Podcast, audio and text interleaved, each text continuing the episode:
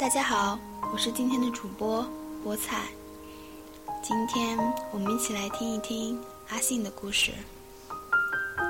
那个暑假临近午后，北头的阳光并没有那么毒，只是缓缓的、缓缓的向西挪移。他与往常一样的窝在沙发上吃着花生绵绵冰，那种淡，好像要将整个夏日都融化。他打电话过来，约他在北头公园见面。那天的午后，湛蓝天空下，镶嵌着白云点缀，绿色的藤蔓从院内翻过红色的墙向外蔓延，几朵小花装饰着，静默着，绽放着。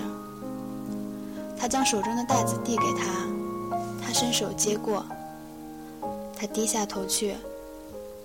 这是我亲手打的毛线，你看看喜欢吗？嗯，很好看。我要回家了。好，我送你。几句纯情的对白，日光下焦灼看不见表情。微风轻拂着他和他的发，沿途花开特别盛。这盛夏的季节，他知道转过这个路口就是他家了。他想他是男生，应该主动点。他紧紧握拳，集聚着勇气。当勇气达到最高点时，喊出了他的名字：“喂，我喜欢你。”但很不巧的是，身旁有一辆机车经过。那条巷子很窄，两人同时侧身。那句“我喜欢你”被嘈杂的声音所掩盖。他问：“什么？”而那时，他所有的勇气都用完了。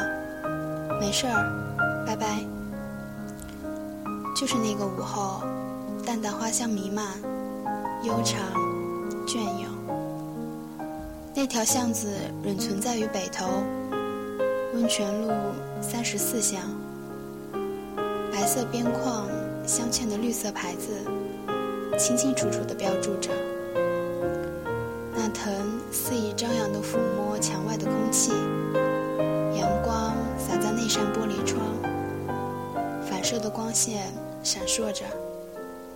温泉路三十四巷，早已不见当初那个青涩少年。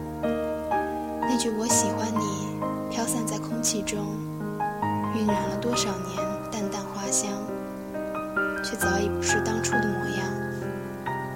宁静了蝉鸣的喧嚣，他也离开，谁还在等待？那个男生就是阿信。很多年后再回忆这件事时，他总后悔。在他问“什么”这个时候。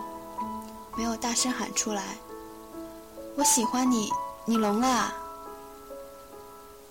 但正是因为没喊出来，这故事才有说头。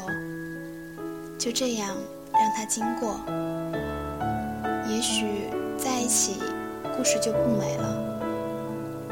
那国中的年纪，懂什么是喜欢，只是那种淡淡的害羞。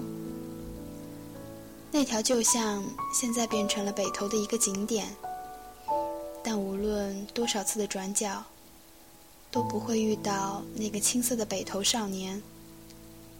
温泉路三十四巷，一切结束的地方，一切开始的地方。